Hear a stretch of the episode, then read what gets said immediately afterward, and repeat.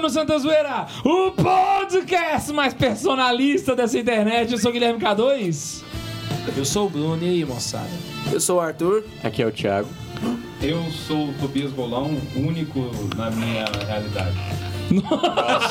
Vocês sentiram que o Tobias ele falou o nome a primeira vez né, no programa. E hoje nós estamos com uma presença muito especial aqui. Nós estamos com a presença do Padre Agamenilton! Seja bem-vindo, Padre. Boa, boa!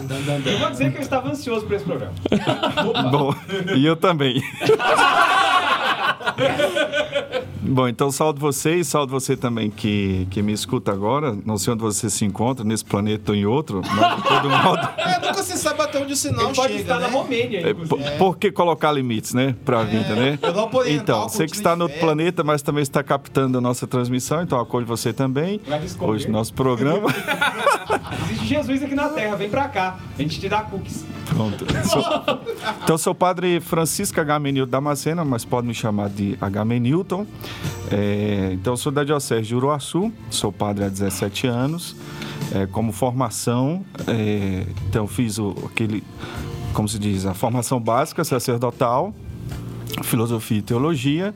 Depois fiz um mestrado em filosofia e depois um doutorado em filosofia na Pontifícia Universidade Lateranenses, em Roma. E minha tese de doutorado em filosofia tem dois anos que eu a defendi. Então trabalhei justamente o pensamento de Karol Wojtyła, é, o personalista Karol Wojtyła. Então, quem tá ouvindo agora deve ter arrepiado assim, nossa! Porque tanto o pessoal pede João Paulo II no Santa é Carona. apaixonada pelo E aí, é, é, assim, propriamente dito, é, não foi uma tese sobre é, o pensamento de Karol Wojtyła, mas em base ao seu personalismo, tentei responder uma pergunta muito intrigante hoje, é se podemos e como viver juntos dentro da sociedade plural. Então, como que o personalismo de Karol Wojtyła pode contribuir para essa sociedade plural, sem ser uma sociedade excludente, violenta, mas um plural no qual se mantém unidade e diversidade. E Wojtyła pode ajudar muito, como de fato ajudou. E então tô aqui para ajudar Deixa eu fazer uma você. pergunta antes de Você entrar na treta da. É pra- a da- gente- das. Não, A gente não puxou nem a vinheta, cara. Mas isso é mais importante que a vinheta. Não, não, não. Antes de começar, eu só queria dizer que você já se prepara aí, você que está aí sentado. Já coloca aí a louça pra lavar, porque eu sei que tem muita gente que escuta ouvindo la- lavando louça, ou escuta ouvindo lavando louça, que bagunça, tá? porque hoje, Carol. gente, o programa tá ficando louco. Hoje, hoje o pessoal vai arrepiar de, de ponta a ponta. Então, Bundes, puxa a vinheta! Vai começar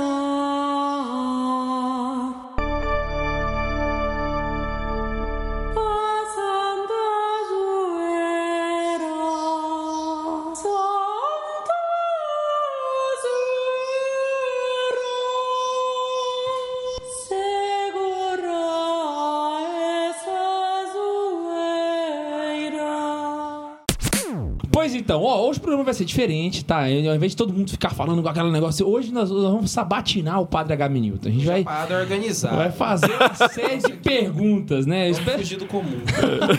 tudo que o pessoal de Santa Zé, de Santa Zé quer saber sobre a filosofia de João Paulo II. Então vamos perguntar aqui quem quer ir primeiro. Eu Acho que o Tobias tá se Vamos- coçando. Vamos sabatinar o Padre Gabenilton e a gente nem precisa da Renata Vasconcelos. Né? Não, eu.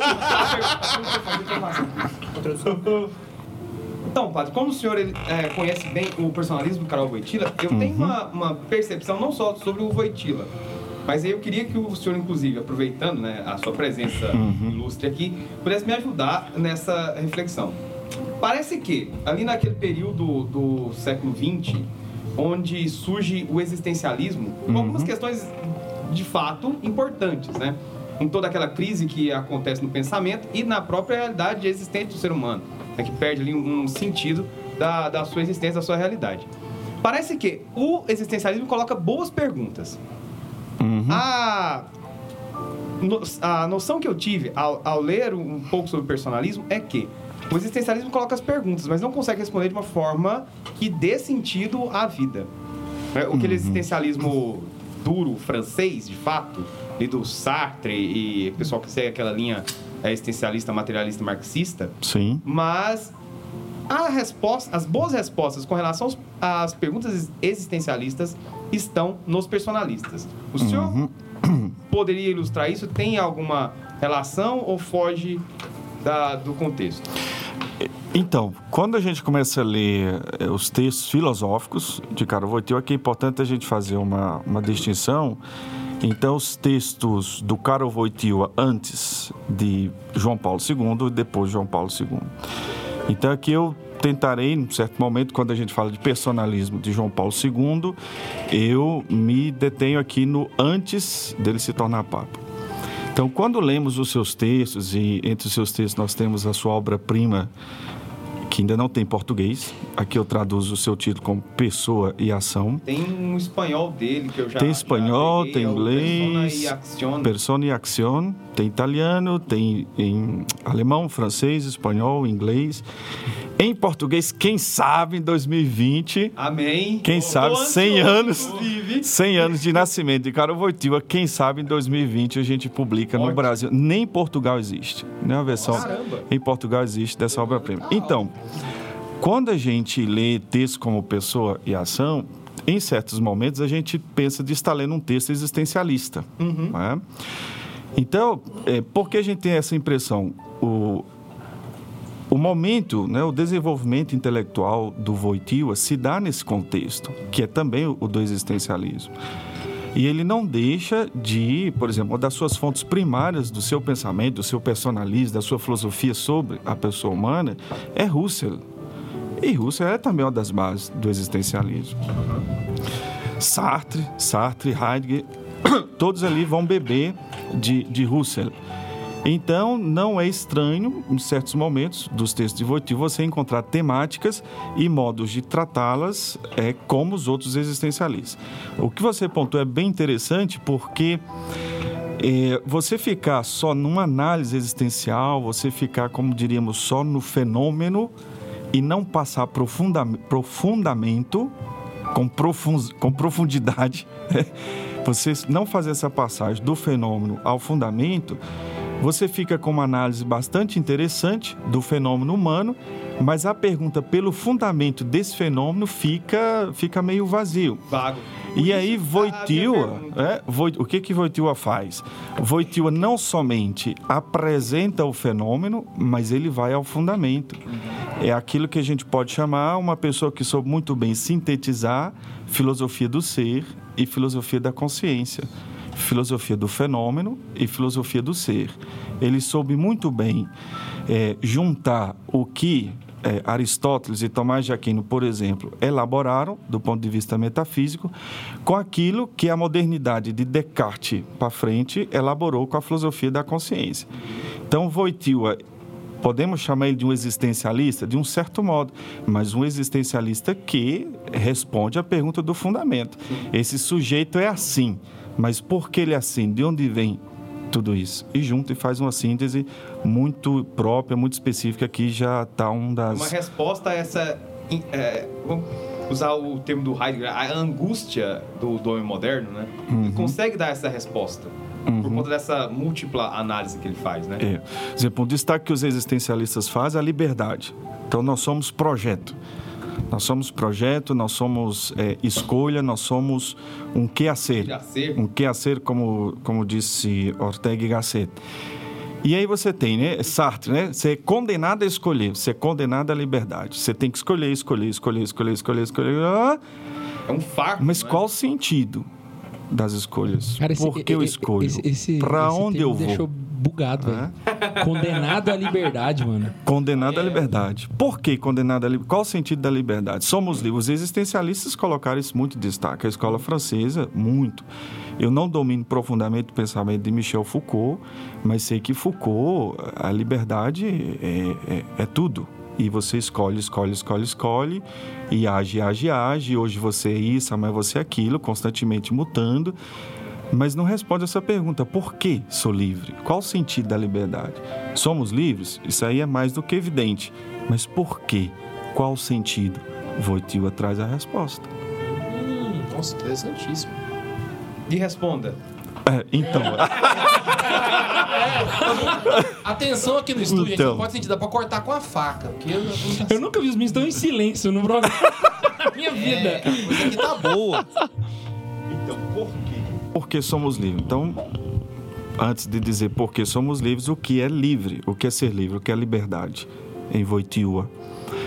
Bom, para responder essa pergunta, a gente tem que ir ao que Voitiua entende é, como estrutura da pessoa humana. Então, nós aqui, pessoas humanas, você que está me escutando, pessoa humana, no entender de Voitiua, nós temos uma estrutura de base, que ele chama de autopossessão e autodomínio. Ou seja, nós somos sujeitos que nos autopossuímos, ou seja, nós nos temos, e porque eu me tenho, eu me domino. Então, eu só me domino porque, antes de tudo, eu me tenho. Do contrário, não teria sentido. Então, essa é a estrutura básica: autopossessão e autodomínio. De onde se pode deduzir que a pessoa humana, ou seja, eu, você, você que me escuta, né? De onde a gente pode deduzir essa estrutura humana? Da ação. E quando a gente fala em ação, dentro do, do pensamento personalista de Voitiwa, ação significa aqueles, aqueles atos que nós realizamos que implica consciência, implica deliberação, implica vontade, inteligência, conhecimento, ou seja, os movimentos voluntários e não os involuntários. Então, quando você analisa a ação, você entra em contato com aquela experiência que é a experiência de qualquer pessoa, de qualquer época, de qualquer lugar desse planeta, sexo, independente, basta ser humano. Ou seja, a experiência que você faz no seu interior, você é sujeito daquela ação. Você que está fazendo, não é outro que está realizando. E por que eu estou realizando? Porque eu me possuo e por isso eu me domino e determino, direciono o meu ser e faço aquilo. Bom, Cai Então, aí também, só, sim, sim. cai aí também nessa coisa, todo esse conjunto de é, percepções que o indivíduo consciente tem, a ideia da responsabilidade. Exato. Está Por conectado a si isso. e por aquilo que a pessoa faz, é aquilo, que aquilo vai resvalar em outros. Exatamente. Sou responsável porque sou sujeito. E eu vivo isso interiormente, essa experiência. Eu, eu me vivo como sujeito daquilo que eu faço. Pois bem, então, pergunta. É, deixa eu fazer às vezes da pergunta rasa aqui, viu, gente? Senão eu vou ter que perguntar. Esse eu me domino, é, eu, eu potencialmente me dominarei em um momento ou eu já me domino na minha própria natureza? Então, faz parte da nossa estrutura. É, se eu vivo é, no presente, eu sou, auto, eu sou autopossessão e autodomínio. Se eu faço essa experiência, é outra história. Mas eu sou capaz. Ah, sim. Então, Um escravo, um viciado, um dependente químico, certo? É, o dependente químico, ele não, não faz a experiência da autopossessão e do autodomínio. Mas o fato do viciado não fazer essa experiência não significa que a estrutura tenha sido é, extirpada. É porque eu me lembrei A estrutura está São sempre lá. Paulo, né? Que não faço o bem que gostaria de fazer, ou seja, potencialmente eu posso me dominar, então, entende? Aí é um caminho, Uhum. um caminho pessoal, é, de conquista de si, que Entendi. o- ao- é mais fácil você domar um touro do que você mesmo. né? Uhum. É mais fácil você lutar com o diabo do que com você mesmo. É o mais difícil. São Francisco de Assis disse mais ou menos uma coisa assim. E- Mas é a liberdade, né? Onde é que ficou a liberdade? É, antes, é nesse sentido da, do autodomínio e da autopossessão, nós poderíamos então encontrar, na verdade, como o senhor define que João Paulo II encontrou na sua filosofia, o resposta, a resposta à pergunta do homem moderno, né, do sentido da vida, dentro desse autodomínio. O senhor deu o exemplo do indivíduo que usa crack, né? Uhum. É, esse indivíduo, então, é privado de, do sentido, de pensar no sentido da vida, alguma coisa assim, sei lá, porque ele não tem autodomínio e assim ele não pode definir a sua vida.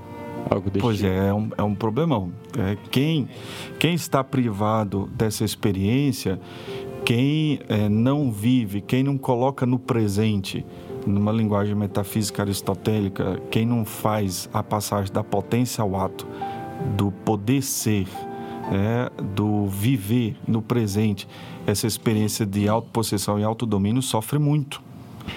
Certo? É difícil, é uma experiência que pode se repercutir psicologicamente numa angústia, num vazio, numa depressão, o, dependente, né? O viciado. É, ou uma pessoa também que é coagida, uma pessoa que é pressionada nesse tempo daqui do nosso Brasil de política, alguém agora pode estar sendo pressionado a votar em, no candidato X ou Y, porque se não votar, vai perder a Bolsa Família, vai perder o emprego, é, ou sei lá o quê. Né? Então, ele, ele é privado dessa experiência de autopossessão e de autodomínio, que tem tudo a ver com o sentido da vida e da liberdade. tá? Então, é, uma vez que eu me autopossuo e me autodomínio, isso significa o quê? Que eu me tenho nas mãos. O eu é meu e de ninguém mais. Claro que aqui também tem toda uma história psicológica, tem todo um caminho, todo um, um- desenvolvimento psicológico. Né? É, e aí a gente respeita as idades e cada idade é esse grau dessa experiência. Pois bem, pensemos aqui num, num, num adulto. Então ele, é, ele se tem completamente, né? É, não 100%, porque ah, nós temos uma série de condicionamentos que interferem essa experiência. Então, eu me autopossuo, me autodomínio. Então, eu me tenho. O eu é meu, está nas minhas mãos. Isso aqui é liberdade. Uma vez que eu me tenho, eu me domino, ou seja, o meu eu está nas minhas mãos, então eu faço desse eu, que sou eu, o que eu quero. É o que Wojtyła chama de autodeterminação. O que, que é autodeterminação?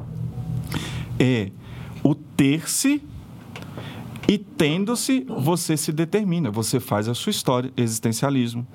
E por que eu posso me determinar? Porque eu sou autopossessão e autodomínio, liberdade. Aí, é, aqui que está o sentido da liberdade. É, ou seja, eu me tenho para quê? Liberdade é ter-se.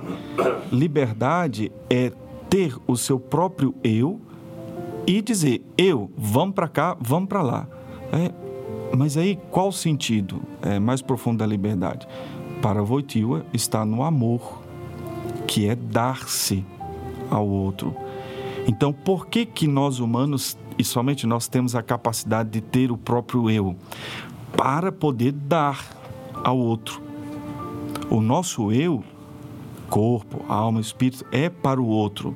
Só que isso se dá mediante esse momento tão humano e divino do ter-se, da liberdade.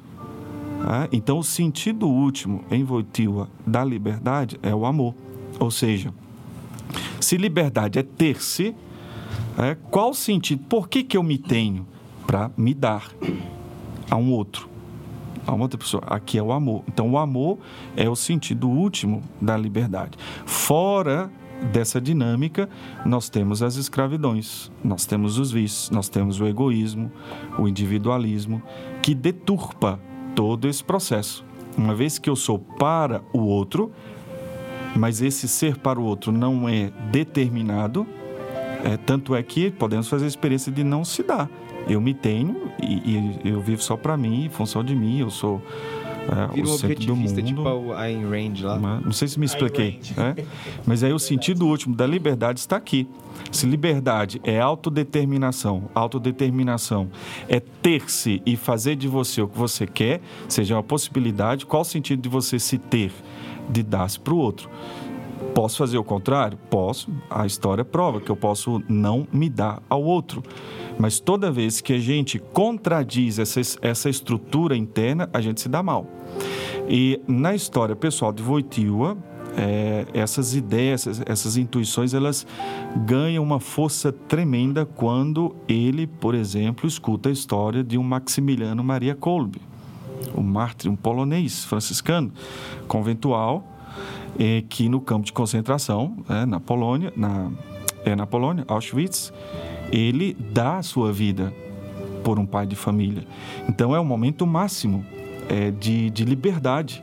Ou seja, eu me tenho e eu faço de mim o que eu quero. E agora eu quero dar o meu eu pela vida do outro. É, Então, isso confirma mais ainda as intuições de Wojtyła e torna-se um, um exemplo né, de liberdade. Padre, dentro disso aí, é, até nessa metafísica do amor, é, que até o Peter Crift desenvolve, né, É, nos círculos modernos de, de busca de virtudes, é uma virtude que é taxada de sine qua non, é a virtude do dom de si. E é justamente isso que o senhor está falando. E esse casamento que o senhor faz entre a, a- o dom de si, essa liberdade, e esse amor, é justamente a resposta, então, para o sentido da vida. O sentido da vida está aqui, em dar-se. né? Se nós voamos também com a asa da fé, a teologia, é, então o que, que a gente pode dizer? Sabemos pela revelação que nós somos imagem e semelhança de Deus. Deus é amor. Então o que eu sou? Amor. Se eu não vivo essa dinâmica, então estou frito. Estou frito. Vocação em si do cristão. É a vocação, né? o sentido mais. E aí, é, Voitil, aqui na filosofia, entende essas coisas, é, aí navegando aí pelo existencialismo, pela fenomenologia, pelo próprio personalismo de Maritain, Mounier, de um, de um filósofo da ação como Blondel, também por um Kant, também por um Gabriel Marcel, existencialista francês também. Então, é, compreende compreendendo essas coisas pela filosofia, quando ele se torna papa e o seu primeiro documento chamado Projeto né, é, de Pontificado, Redemptor Hominis, Cristo Redentor do Homem, ele diz isso. Nós podemos ser compreendidos somente pelo amor. É o amor que nos explica e é o amor que dá sentido à vida. Em última instância, teologicamente falando, é, é Deus. Deus que é amor e nós, imagem e semelhança de Deus. Então, nossa verdade é amor. Né? Então- Viver fora disso. Então a resposta sempre esteve com Santo Agostinho. Nosso coração anda inquieto enquanto não descansar em vós. Exatamente. Tem alguns estudiosos, não sei agora te dizer o nome, mas querem ver no Voitil a mais do que um Aristóteles e Tomás, querem ver um agostiniano, um agostinho. Ma- é, Né? Só um. Mas Tomás de Aquino era... Tomás de Aquino é, é muito agostiniano. Ele Ah. fala é, do pensamento de Santo É, Agostinho. É, é muito agostiniano. É- ele é mais que Aristóteles, talvez, viu? É, Para fechar isso e passar para uma pergunta para a gente deslanchar mais o assunto. Uma primeira coisa, quando o senhor fala do, do ato da liberdade, né, e das condições externas que podem é, exercer pressão e condicionar a nossa ação, lembra de uma observação do Viktor Frankl, que diz que entre uma ameaça de uma arma na sua cabeça é até a hora daquele tiro, a decisão que você toma entre isso tudo é sua. Ninguém interfere naquilo. uhum, Então, o ato de liberdade máximo. uhum. E uma outra coisa, quando o senhor né, chegou à conclusão da liberdade ser o amor, a doação de si, esse, a ideia do amor, ela perpassa por todas as correntes personalistas. Sim, sim. Como sim, lá sim. no Monir, Sim. já começa, e ele até ele muda o cógnito do Descartes, né? Uhum. O Descartes fala, penso logo existo. O Monir, ele diz, amo logo existo. Aham. né? Uhum. E nesse, nesse percurso todo, agora que o senhor já deu, né, fechou para nós aí, eu queria uma pergunta, inclusive, que pode servir para o senhor fazer a introdução aí da, da pessoa do João Paulo II, né, do, do Carol, e com todo o seu histórico. É uma das perguntas que eu enviei para o senhor, ou seja, qual a influência do histórico pessoal dele e da história da Polônia para o desenvolvimento do pensamento personalista dele? Isso. É, posso dizer mais outras coisas antes de entrar Claro. na história? Então, então, é o seguinte. Ainda sobre a liberdade, porque tem, tem um, um outro, um outro conceito aqui muito, muito voitiuano, que é a relação entre liberdade e verdade. Não é?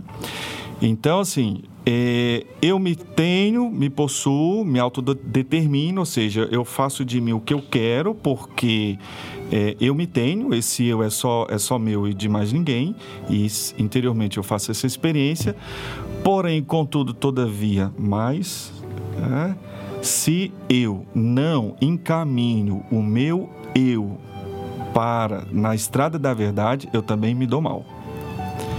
É, então, a verdade, ela garante a liberdade. Então, quando eu, tô aqui para escolher, né? Tô para tomar uma decisão. E aí eu vivo todo um processo de deliberação, um processo cognitivo, um processo que implica tempo, discernimento, escuta, raciocínio, né? E aí eu sei da verdade. Eu sei o que eu tenho que fazer. Posso fazer o contrário? Posso fazer o contrário. É sempre possível. Adão e Eva fizeram. né? E nós também, eu faço, às vezes o contrário, né? Preciso me confessar. É, então é sempre possível o contrário, mas só fazendo a verdade é que eu me torno livre. Ah, Então a verdade liberta a liberdade. Porque, veja bem, é, se é, eu me tenho, né, autopossu, me autopossuo, me autodomino, me auto, é, domino, minha inteligência me diz, vai por aqui, e eu vou por ali. Ou seja, é um atentado a si. Ou seja, eu estou dizendo para mim, eu estou eu tô desmerecendo aquilo que, que diz que é o nosso diferencial, a inteligência. não é? Ou seja, é um, é um suicídio, é uma contradição interna. Ou seja, eu sei da verdade e faço o contrário. não é? Então, é, é, isso não é digno do humano. Por isso, caminhar pela estrada do erro, sabendo que está errado, é um caminho de desumanização. Des, né? o, o tira, né? Desuma, tira a humanidade, você se desumaniza. Caminhar pelo caminho da verdade é um caminho de humanização. É a verdade que ilumina a liberdade. Então eu tomo escolhas que, baseadas no bem que me humanizam. né? Então, essa relação entre verdade e liberdade é também uma, um binômio aqui muito caro a Voitiva. né? É interessante ressaltar que, ah, como o próprio Tobias ressaltava há- há instantes, é, essa crise do homem moderno de é, definir que ah, há verdades relativas, a minha verdade, a sua verdade, há uma perca da, da consciência e da- do respeito à concretude e à própria realidade em si. A verdade não tem uma verdade relativa, a verdade é verdade e ponto. Não tem que se debater a respeito disso. Uhum. E quando você relativiza, você corre o risco de entrar num labirinto de perdição e, e consumo de si mesmo que você acaba louco como desses, sei lá, é, é, manifestante, aquele pessoal ideologicamente falando, que esse cara perdido, militante. Ideólogo. Militantes. Não, militante, ideólogo, bobo. Aham. É, bobo. Certo. Bobo, Uhum. merda. Tipo, O Arthur simplifica tão fácil as coisas. Obrigado. É que você vai buscando as palavras É. é. nas 10. É. Então, assim, é preciso relativizar o que é relativo e considerar absoluto o que é absoluto. Exato. né? Vamos à história? É? Bom, Tobias, né? então, é, Wojtyła, Polônia, personalismo. Wojtyła nasceu de 18 de maio de é, 1920, numa pequena cidade polonesa chamada Wadowice. né? Quando Wojtyła nasceu, a cidade de Wadowice tinha mais ou menos 2 mil judeus. tá? Então você tem aí judeus, você tem poloneses, você tem cristãos, você tem judeus. Ou seja, nós estamos numa cidade marcada pela pluralidade. É um outro contexto aqui que ajuda a gente a entender um pouco a, a, a, a mente né, do Wojtyła. Quando é, ele nasceu, a Polônia ela tinha quatro sistemas legais e sete moedas diferentes. Meu Deus do céu. É, a Polônia, a Polônia foi terra de foi terra de ninguém, né? Todo mundo queria a Polônia porque a sua posição é muito estratégica. Ela está faz a ponte aí entre Europa Ocidental e Europa Oriental. Então é uma terra muito desejada, muito cobiçada. É, foi assim, vamos dizer assim, é, uma, uma mulher que todo mundo quis pôr a mão, todo mundo quis usar. Né? É, Coitado da Polônia, meu só Deus. que foi muito sofrida, muito machucada, muito, assim, violentada. né? Literalmente. né? Literalmente, é literalmente, né? partida e repartida, né? e sofreu muito. A sua posição geográfica então, era muito cobiçada por todos e por mais alguém. né? Mesmo tendo sido tão cobiçada, desejada, esquartejada, mas a terra viveu esse processo, mas o povo não. O povo manteve a unidade. E hoje se entende qual foi o fator que garantiu eh, a, a Polônia como povo, o cristianismo. O E é cristianismo é verdade fator de O unidade. cristianismo polonês, mesmo ele sendo um povo eslavo, Uhum, é um cristianismo ocidental romano. Aham, Né? É Exato. uma curiosidade. aham, exa- não é o russo, o oriental. Não é o né? russo. Então, é, veja aqui, você tem então um Wojtyła que nasce numa Polônia é, plural. É um povo, tem a unidade do povo, mas é um país que, que faz a experiência do plural. É, eu reforço esse aspecto aqui porque, a ge- graças a esse contexto, esse ambiente aqui, é, nós entendemos por que, que Wojtyła é uma pessoa tão aberta. Entendemos por que Voitil é uma pessoa tão do diálogo. Entendemos por que Voitil é capaz de ver o outro. Entendemos por que Voitil ele promove a liberdade religiosa. Entendemos por que Voitil promove a pessoa humana eh, sem ficar atrelado aos, aos adjetivos, se é europeu, se é asiático, se é africano, se é isso, se é aquilo, né? os rótulos. Então, esse contexto, morar numa cidade onde você tem muitos judeus e ele se deu muito bem com os judeus, o diálogo, é, a Igreja Católica e judeus, com, você pode dizer antes de Wojtyła e depois de Wojtyła. Então, esse contexto, essa Polônia multifacetada, essa Polônia estrangulada, composta, recomposta, essa Polônia que viu Wojtyła nascer, né, quando tinha quatro sistemas legais, sete moedas diferentes. Ah, Então, isso ajuda a forjar esse, essa personalidade do Wojtyła.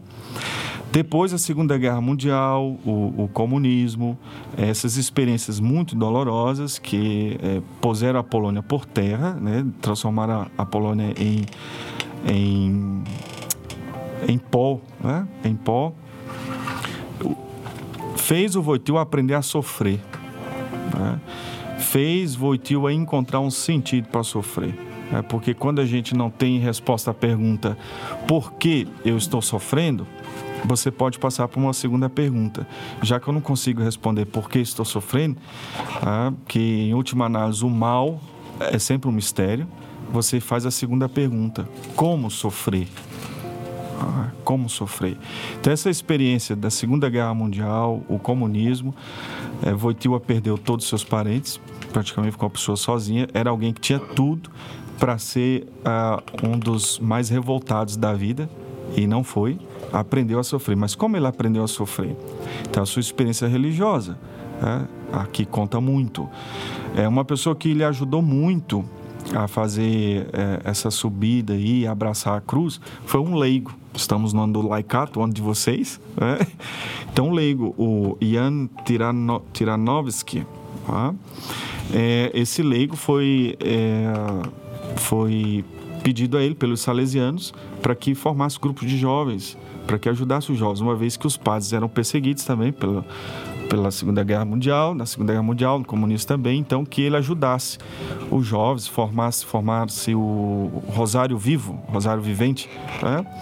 Então, com eh, esse leigo, João Paulo II, Caro Wojtyła, eh, bebendo da espiritualidade carmelitana, principalmente São João da Cruz, ele encontrou um- uma estrada para viver toda essa dor, viver todo esse sofrimento.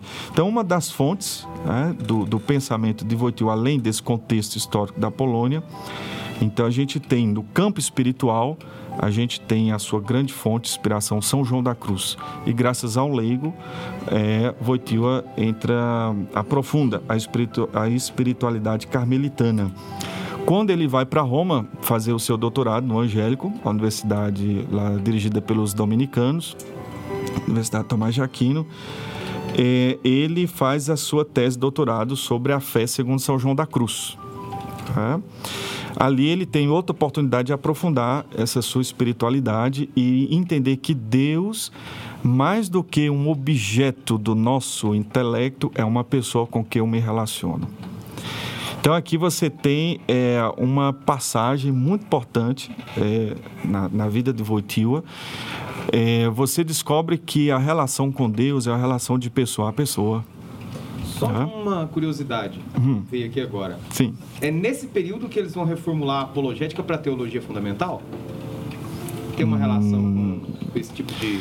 Não sei te dizer. Eu sei que. a mudança, né? A Ah. Da apologética no século XX ela deixa de. ou seja, essa defesa da fé, né, que era feita pela Uhum. apologética, ela passa para a teologia fundamental. E a base da teologia fundamental é justamente isso: focar na relação com Deus, não a partir da prova, da explicação dos milagres e das aquelas questionamentos racionais escolásticos tomistas, mas Uhum. a partir da ideia da relação pessoal com Deus, porque o Deus próprio pessoa veio para a Terra. Exato. é.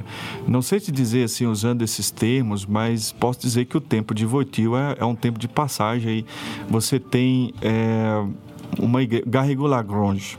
Foi o orientador do doutorado de Voitiva. Aí sim, hein? Caraca. Peraí, peraí, peraí. Por que eu suspiro? O orientador de Meu quem? Deus. O seu... Não, não, não. Calma. Então, Garrigou Lagrange. Deveria ter sido, entendeu? O cabra é bom, o cabra é bom. Cara, pois é, mas o Voitiva não gostou muito dele, não. Eles tiveram um embate. Eles tiveram um Imagina embate. um, um É. conflito Cara, uma É. tretinha. Ele, Nossa, ele sim. não concordou, o Lagrange não concordou com esse posicionamento de Wojtyła, que entendia que a minha vida com Deus é muito mais uma relação de pessoa a pessoa do que Deus ser um objeto do intelecto, de abstrações. né? E aí a fé, o- a, o- a tese de Wojtyła é a doutrina da fé, segundo São João da Cruz.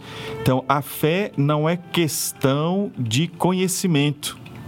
A fé não é, é, ser portador de um conjunto de sentenças abstratas. tá? A fé é uma relação entre duas pessoas. E São João da Cruz, ele compreendia isso. Garrigou Lagrange dizia, não, Deus é objeto do intelecto, do nosso conhecimento. E Wojtyła, não, a relação com Deus é mais do que intelecto, é de pessoa a pessoa, então uma relação pessoal. Padre, isso, isso até porque o Garrigo tem aquelas três vias, né? De, de chegar a Deus e tal. Isso. E aí, então, isso que o senhor está explicando é justamente isso. O Garrigo Lagrange colocava uma forma de chegar a Deus por meio da inteligência, apenas a inteligência. João Paulo II queria propor como uma, uma relação pessoal. mais global, os afetos, a interioridade, a Mais subjetividade. Mas sabe que eu entendo o- a, a posição do, do Lagrange, aqui um pouco o que você colocava, Tobias, é porque você tem aí um contexto subjetivístico, é, o subjetivismo ganhando força, você tem aí o, o modernismo, você tem uma igreja que ataca a ciência, você tem uma igreja que tem medo a qualquer coisa que venha do mundo moderno, né? você tem uma ciência, uma igreja aí fechada. né? E, em paralelo, você tem aí dentro da igreja algumas pessoas que dizem assim: não, não é bem assim. necessariamente. É, exatamente, a gente precisa ponderar as coisas e, e não demonizar a modernidade. Tem alguma coisa aí que a gente pode trazer para nós. que, inclusive, muita gente acusa de modernista e tudo mais. Seria o Hanus von Balthasar. É... Ou seja, eu- nós estamos falando aí do, do, do- da prévia do Concílio Vaticano II. Nós estamos aí nesse, nessa ebulição, né? nessa ebulição aí do, do Vaticano II. E, e aí você tem então um Voityła que fala de interioridade, de relação pessoal, eh, de sujeito a sujeito. Você tem aí um Voityła que fala que a relação com Deus é o encontro entre duas liberdades, então duas interioridades. Não, isso não pode, porque isso aí cheira, cheira subjetivi, subjetivismo, então isso não tem espaço na igreja. E Voityła, calma, não é bem assim. A própria subjetividade humana tem a sua objetividade. E aí, como eu disse no começo, Voityła faz essa, essa muito própria síntese de filosofia do ser e filosofia da consciência. Então, é, a, toda a reflexão sobre a subjetividade não é tão mal assim, faz parte da pessoa humana e precisa ser considerada. tá? Até porque essa relação com o subjetivo, ela se dá com algo concreto com uma outra pessoa. Exato. A sua realidade. Aham, uhum. Então, o meu ato de entrega a ela é um ato de conhecimento. E esse ato de conhecimento, mesmo que seja naquela ideia da intersubjetividade, a partir da empatia ali, que a gente vai pegar aquela escola fenomenológica Uhum. Isso. da Edith e o pessoal mais, Aham. isso se dá com uma outra pessoa. Essa pessoa, ela é um ente concreto, Uhum. objetivo. E eu experimento. Há uma experiência de um pro outro. Sim. falar de experiência, falar de interioridade. Exato. É? Então, É? não cai, não- você não relativiza tudo, não cai num subjetivismo que Não. se perder em Não. nada. É, seria até E- mesmo aquela, alguma. aquela narrativa daqueles sentimentos que o Cântico dos Cânticos revela, né? Que é justamente essa relação íntima. Uhum. E que o São Exatamente. João da Cruz que resgata isso na, na noite escura, né? Exato. Aquela relação da noiva, Uhum. esperando o noivo Uhum. e tudo mais. Então, nessa relação que o Tobias falou, eu tenho algumas perguntas nessa relação é, realmente o pessoal, né? A primeira é que muitos cristãos crescem né, nesse pensamento de que os corpos são obstáculos inerentes à vida espiritual, né? E levam, acarreta aquele pensamento maniqueísta, né? De que Isso. a alma é uma coisa boa e o corpo é ruim, né? Como São João Paulo II descrevia essa relação entre corpo e alma? É, então, o Wojtyła sabe desses problemas. tá? O Wojtyła sabe desse maniqueísmo, o Wojtyła sabe desse momento da história eh, no qual o corpo eh, foi visto como algo mal, porque é matéria e tudo que é matéria é mal e a gente tem que se ver livre dele. É, de certo modo isso entrou também na igreja, né? mas oficialmente, oficialmente a doutrina da igreja nunca se casou com essas ideias, foi sempre rejeitada, refutadas. Mas a- na prática essas coisas entraram, né? E então passou-se a viver, é, vamos dizer assim, uma, uma espiritualidade desencarnada, ou seja, que eu sou eu sou alma, corpo não conta, e então essa espiritualidade muito abstrata, muito longe do real, muito longe da vida, muito longe da concretude, uma espiritualidade desvinculada da história, desvinculada eh, da vida, do dia a dia. Não é? Tanto é que quem era o santo num certo tempo da, da igreja? O santo eram os monges, eram os que se de- dedicavam exclusivamente à oração. E os leigos que estavam aí no dia a dia, no trabalho, é, na escola, na política, lá no, no chão, no chão, nesses daí não eram os santos. Chão de fábrica Hã? não era, não era santo. né? Não era chão de santidade. O, o chão de santidade era do mosteiro. Pela, Eu peguei um easter egg. É, então, ao longo do tempo, tudo isso vai sendo é, transformado, elaborado, reelaborado, e aí esse corpo ele adquire uma conotação um pouco negativa, né? E um, um dos, uma das marcas do nosso corpo é o sexo. E aí o sexo diz corpo e corpo é, diz matéria, matéria diz mal, então é pecado, é, é ruim. Isso já Ah. minha próxima pergunta.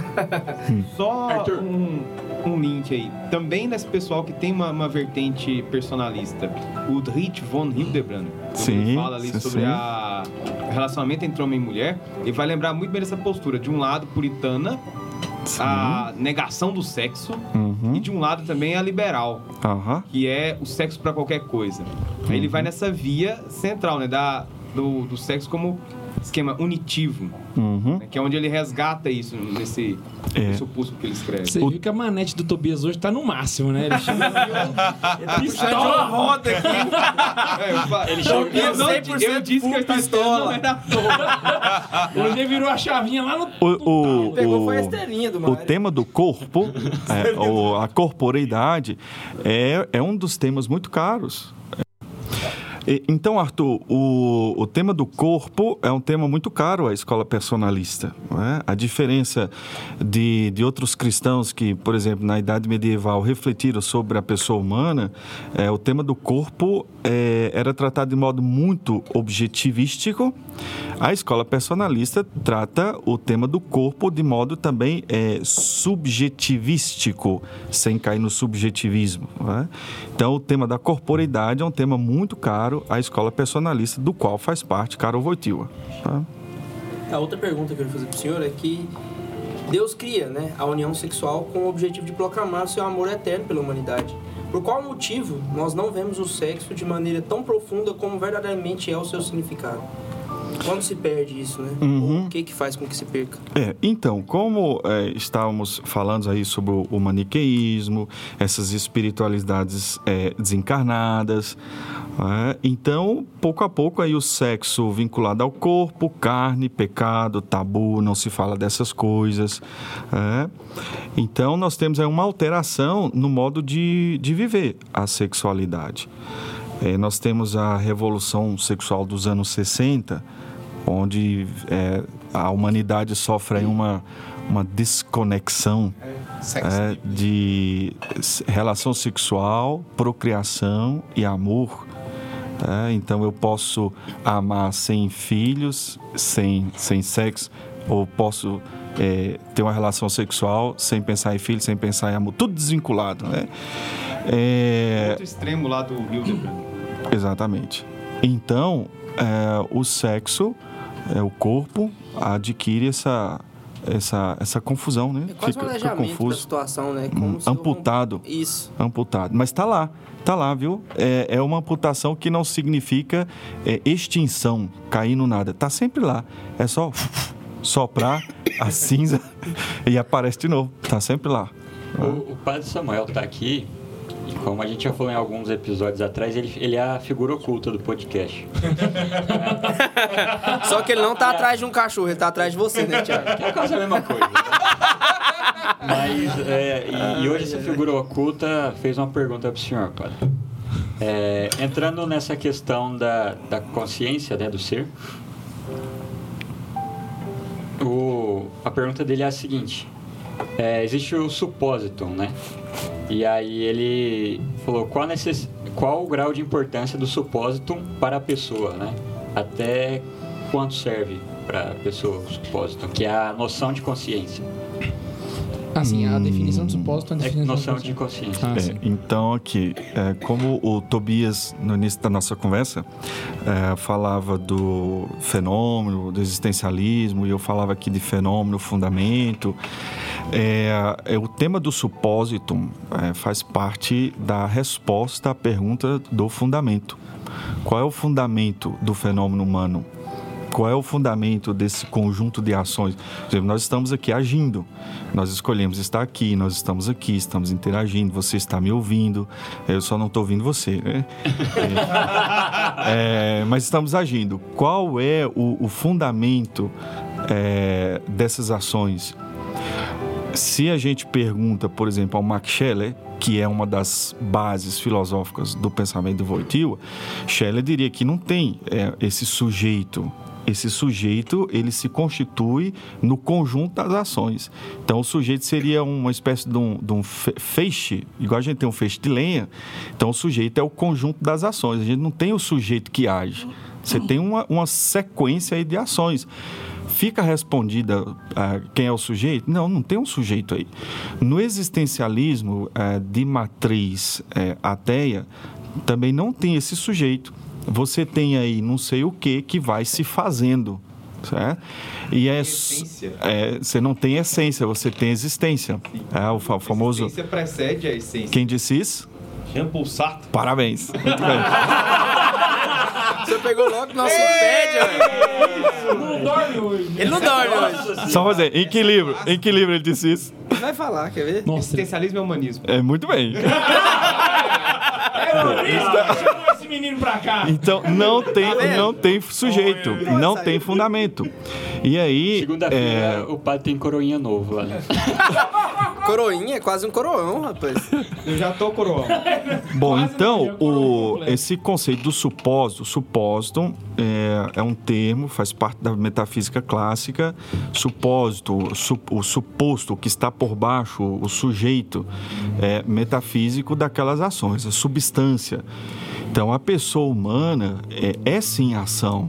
A pessoa humana é sim liberdade, mas liberdade de quem? Quem sustenta essa liberdade? Quem, quem age? Eis a questão: quem age? De onde ela brota? Brota de um supósito, brota de um sujeito que, que é dado. Heidegger dizia que nós somos é, seres jogados, né? jogados, lançados no mundo, na existência. Somos seres largados, né? Alguém largou aí. Ele diz, e é interessante, nós aparecemos, mas ele não responde a pergunta: quem me jogou? Fica aí sempre a, a, a, a interrogação: quem me jogou? né? Então, o suposto, nós somos sujeitos já constituídos. tá? É verdade que a liberdade nos constitui do ponto de vista da personalidade, mas o ponto de partida é um supósito. Então, esse conceito é, da metafísica clássica, o supósito, o sujeito do ser, né? é o, a substância. Substância não como algo que está por baixo, que em alguns livros a gente encontra. O que é substância? Aquilo que está por baixo de. É, é uma definição muito primária, para não dizer assim, é, fraquinha. Porque aí, essa coisa do é, substância é o que está por baixo, supósito é o que está por baixo, aí vai o empirista lá de baixo procurar, debaixo do pé da gente. empirista nem Procurar. é gente. Já vamos deixar isso aí. É, e aí não acha. E aí não acha, então você desconsidera todo esse universo. E não é por aí. Então o supósito, ele ajuda muito a compreender quem é a pessoa humana, que o supósito me responde que a pessoa humana é um sujeito dado, e nós sabemos quem o deu, né? Deus dá ser a esse sujeito é, e esse sujeito constitui a sua história, a sua personalidade, sempre a partir é, é, desse suppositum. É um, é um termo latino, em português poderíamos traduzir aí por su, su, é, suporte, o que suporta, aquilo que suporta, né? Suporta alguma coisa, uma existência. Então, é esse sujeito. É, esse, essa, ah, essa noção de supósito, é, pensando, tentando entender a pessoa humana, torna-se também muito importante porque a gente toca o fundamento. Então, é, seja é, doente, seja sadio, seja em coma, seja correndo pelas praças de nossas cidades, é, seja conectado ou desconectado da internet porque está é, na UTI, é, o supósito permanece, o sujeito permanece. É sempre humano. O supósito é sempre humano. Então, independente da situação na qual eu me encontro, eu sou sempre humano, porque o supósito, o sujeito radical é, que está ali no profundo e que sustenta aquela situação é sempre humano. Então, é, seja em estado vegetativo, seja como nós aqui que estamos é, pensando e nos divertindo, somos sempre humanos. Por isso a defesa radical da vida. Da vida. E o não à clonagem, porque não tem substância humana. Bom, padre, é, sobre essa questão da preocupação com essa relativização da vida que o Tiago estava falando, eu tinha uma pergunta com relação à, à educação em si, na questão da educação básica, vamos colocar assim. É, o que que, do ponto de vista educacional, a teologia do corpo de João Paulo II, ela nos, nos, dá, nos concede de alicerce, eu trabalho com educação de, de crianças e jovens, é, em que ponto isso pode é, se materializar em algo útil para auxiliar na formação deles, já que depois desse sex livre, da década de 60, se tem essa sensualização cada vez mais crescente e cada vez mais estimulando o jovem a, a bestialidade, vamos colocar Se você assim. for francês, agora você pode coagir uma criancinha. Né? De 10 anos. Franceses Viva la legais. France! Viva la France! Viva, viva. Ou não. É, então, Bruno, é Oi. interessante sua questão, porque você usou um, te- um termo aí, teologia do corpo, dá a oportunidade de dizer aqui algumas palavras sobre ela, então trazer a questão educacional. É, quando a gente fala de teologia do corpo, então a gente se refere a uma reflexão teológica elaborada por João Paulo II, portanto já Papa, é Papa João Paulo II, é uma reflexão teológica sobre o corpo humano. E quando a gente diz corpo humano, a gente diz é, sexualidade, a gente diz esporte, a gente diz educação, a gente diz sofrimento, amor, dor. Né? Então, a teologia do corpo é essa reflexão teológica sobre o corpo humano, o seu sentido, o seu valor, o seu significado. Às vezes se pensa que teologia do corpo é somente sobre sexualidade. Não. É, é sobre o corpo, tudo aquilo que diz respeito ao corpo. É, na teologia do corpo, é, elaborada por João Paulo II, nós encontramos o que a gente diz é uma antropologia adequada. Ou seja, é uma antropologia capaz de explicar a pessoa humana na sua integralidade. Onde que eu encontro essa teologia do corpo? Onde eu encontro essa reflexão?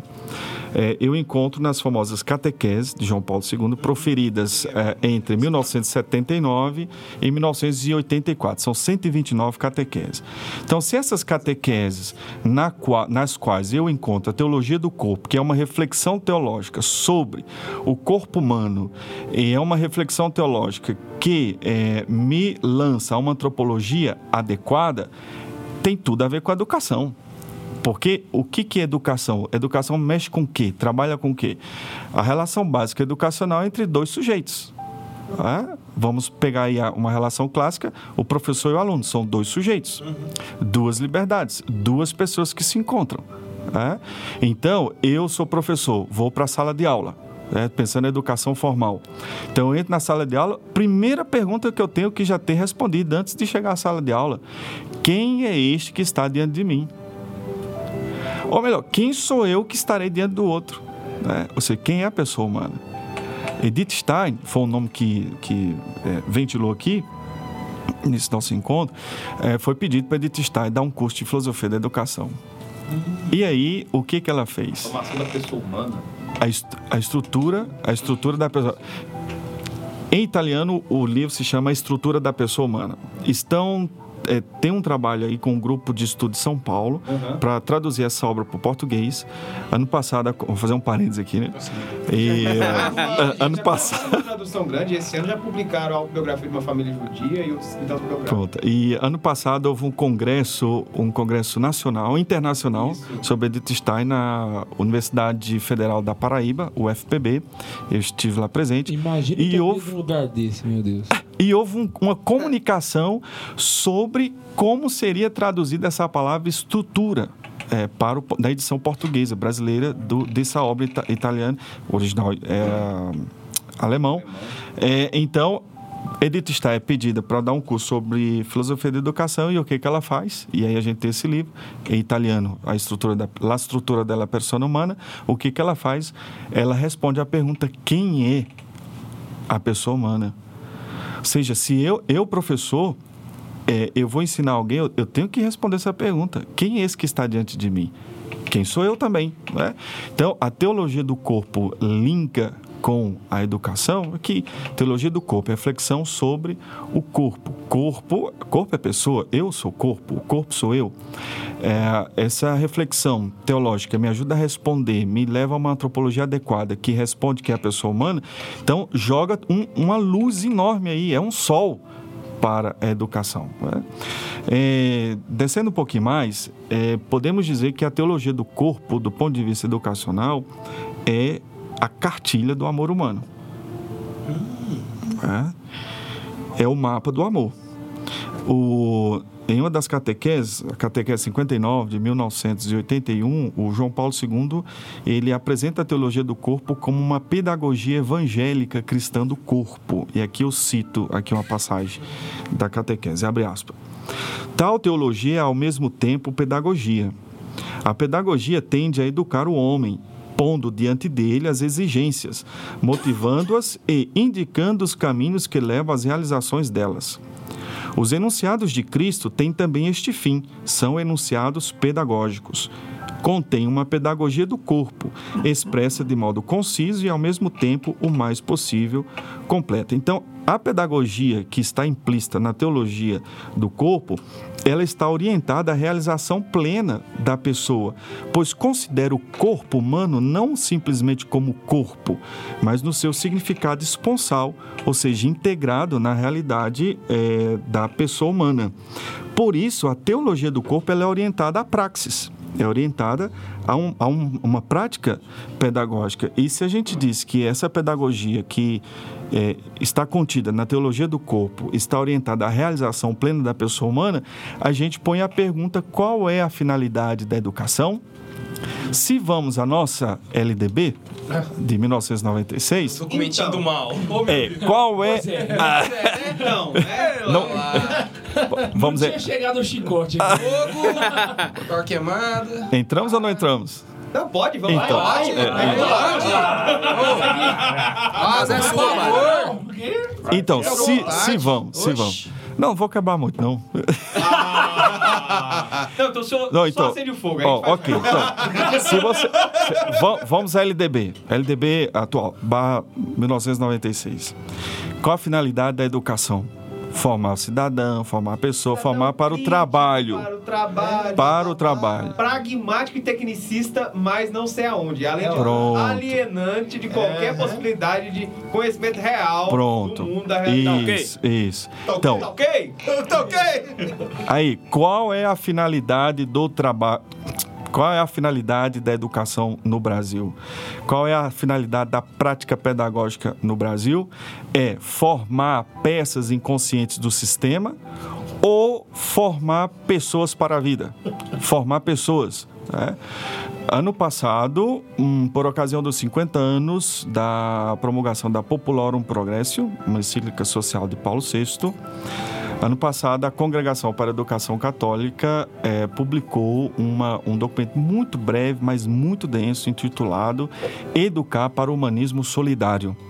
Para construir uma civilização do amor, 50 anos da Populorum Progresso.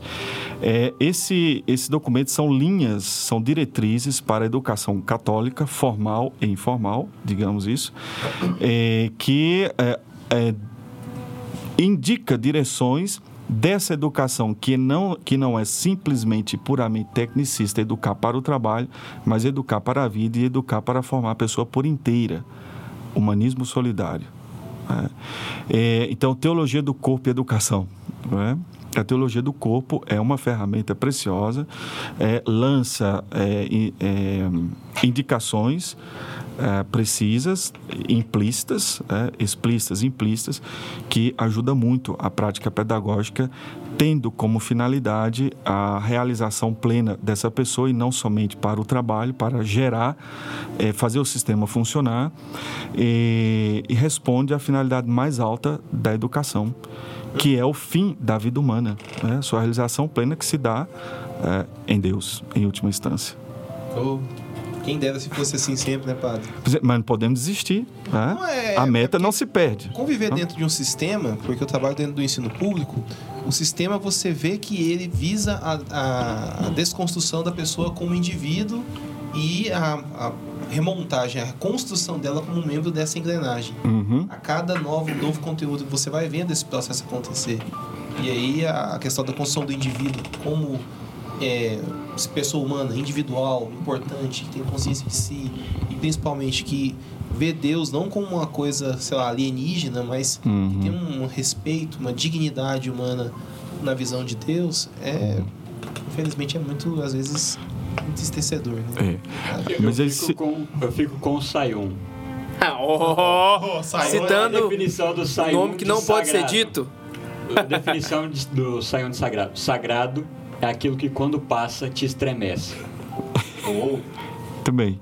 Ele tá lendo Homem Eterno, inclusive, né? É, ele tá louco no momento aí. Ah, eu queria só convidar quem tá ouvindo o programa pra poder compartilhar, porque eu acho que são foi um dos, uns dos- é, infelizmente, a gente tá chegando. Eu não, deu nem tempo de ver o tempo passar. Eu acredito que quem escuta lavando vasilha sujou, lavou, sujou, lavou. Na realidade, ele jogou o prato no chão e falou assim: Meu Deus. O pessoal fa- fazer um adendo que ele fez, né? O padre, Agamenil falou Eu tinha mais duas? O senhor podia fazer uma indicação bibliográfica Eu, pra eu, nós. eu, eu tava no meio do. Desculpa. Eu sou assim mesmo. Pode ir, manda Ele já cortou. O Padre Gabriel falou do currículo dele, falou que é de Uruaçu, de Uruaçu, mas o, o que o pessoal não tá sabendo aí em casa é que não tô fazendo nem, nem um pouco propaganda de Anápolis, tá, gente? Não é uma propaganda daqui de Anápolis, mas ele é professor aqui no Mosteiro, certo? Sim, sim. Desde fevereiro deste ano. E é professor do Carlos Neiva. Exatamente. Olha lá, então tá o Padre Gabriel lá no Mosteiro de Santa Cruz. Pra poder encerrar, padre, agora fazendo parte nesse momento, né? Queria que o senhor fizesse uma indicação de livros pra quem quiser aprofundar mais no assunto, né? De filosofia de João Paulo II. Pois é, aqui você me amarra sem abraçar, né? Em português dele, em português Não, dele. pode sentar sobre- em outras línguas também, não precisa ficar preocupado, não. O pessoal se Ok, vira. bacana. Se vira, neguinho. É, bom, em português nós estamos muito carentes no que diz respeito à filosofia de Karol Wojtyła. É, na linha da teologia do corpo, a gente tem as catequeses em português, a gente tem obra do Christopher West, que é um grande é, na teologia do corpo, já em português. É, nós temos Corpo e Transcendência, pelas edições CNBB. Eu tenho algumas reservas quanto à tradução deste livro. Só. É, mas de todo modo é, é uma literatura. Nós temos um, um outro, é lá, um autor lá de São Paulo, Paulo César da Silva. Ele trabalha na, em Lorena, se não me engano. Já tive alguns contatos com ele. Ele tem duas publicações em português. Ele tem Ética Personalista de Karol Wojtyła, pela editora Santuário, e tem também a Antropologia Personalista de Karol Wojtyła, é, pela Ideias e Letras e Unisal. Isso é, uma, É. é parte da tese de doutorado desse cara, né? Exatamente, exatamente. É, ele fez pela Universidade Gama Filho, no Rio de Janeiro. Mas aquela coisa, o Guilherme, é, são comentários. É, são autores que refletem Karol Wojtyła e não são o Wojtyła pelo Wojtyła. Ou seja, é, infelizmente em português tem uma lacuna aí é, das obras filosóficas O vai do Wojtyła. só as coletâneas mesmo, né? Que eu acho que é o que é o ele por ele mesmo, não? Não, Das catequeses que eu falo. Não, nós temos as catequeses, aí já é o João Paulo II, certo? Mas para a gente entender as catequeses na- nas quais encontramos a teologia do corpo, precisamos aí de um. Precisamos de uma, de, de uma base filosófica para entender. Não é fácil entender a teologia do corpo. E a ausência em português de, das obras de Karol Wojtyła dificulta a gente compreender a teologia do corpo, que está disponível em português. É, mas aí é, você pode encontrar em espanhol Persona e Acción, é a obra-prima de Wojtyła.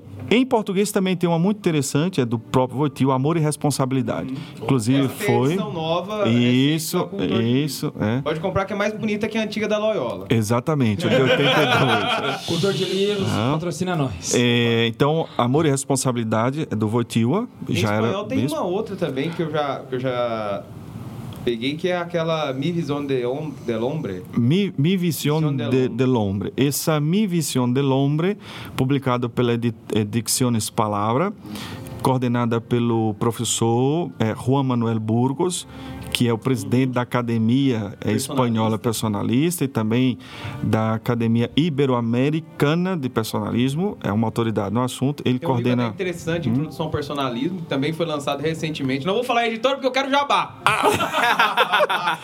É, mas é sempre comentários, né? Então, esse livro, Mi Visión del Hombre, é uma coletânea de artigos é, do Wojtyła. Você pode, em italiano, encontrar Metafísica della Persona, que traz aí os mais importantes escritos filosóficos de Wojtyła, é, bilíngue. Você pode também encontrar aí Perché l'uomo, Perché l'uomo, é, em italiano, é, nesse livro, Perché l'Uomo, você encontra principalmente artigos é, de ética é, de Karol Wojtyła e encontra o que, que aconteceu? Quando o Wojtyła publicou Perso- Persona e Action, é, houve uma sabatinada com ele na Universidade da Polônia e uns detonaram o trabalho dele, disse que de filosófico não tem nada, é? e outros disseram, não, vocês que não entenderam. É, diante, dessa, tá diante dessa Eu fico dificuldade diante dessa dificuldade que Wojtyła percebeu que não estavam compreendendo ele, ele teve que publicar artigos posteriores. E aqui você tem um importante sujeito e comunidade que aparece nesse Perché l'Uomo, mas também nas coletâneas eh, do Mi Visión del Hombre aparece ali que ele explica, ele aprofunda o que ele não aprofundou em Persona e Action. E aí vai completando. né? Então é outra, outro livro. É, tem outro aqui, é, outra sugestão, é, tem o- a Teologia do Corpo para Iniciantes, do Christopher West, e também Enchei Estes Corações, Deus, Sexo e o Anseio Universal, sempre do Christopher West, está para ser é, publicado, no, ser lançado no Brasil pela Cultor de Livro. né? Um pouco é isso aí. não é? É, cultor, tá vocês estão vendo, né? Já Patrocinar a gente. Tem coisa. Eu tô reparando que a gente tá fazendo uns programas que a gente não consegue saturar o tema num programa só. Esse tá, tá top esse É negócio, a tá? tendência. tá bem. Olha, Tá então eu assustador. queria convidar você que tá ouvindo aí a não se esquecer de compartilhar esse programa para mais pessoas, para que elas possam ouvir. E, e aqui nos comentários, né? Colocar a sua- o, o que, o que que você tá achando desses convites que a gente tá fazendo. A ideia é trazer mais pessoas para elas poderem contribuir e fazer um programa bem mais power. Queria agradecer o padre pela presença, foi fantástico, padre. E eu espero Oh, incrível. poder ter o senhor mais vezes aqui, se Deus quiser. Bom, se possível. Muito bom. Eu me autopossuindo, me autodominando. posso, posso, na verdade, posso, na verdade, me autodeterminar a estar aqui. E não esquece que a gente se encontra aqui toda semana no Santa Zoeira. Então, um beijo no coração e. Tchau. Tchau. Tchau. Toda vez que cada vez fala beijo no coração, imagina ele abrindo assim o tórax de alguém. Toda vez eu me sinto um, um apresentador do Bom de Companhia.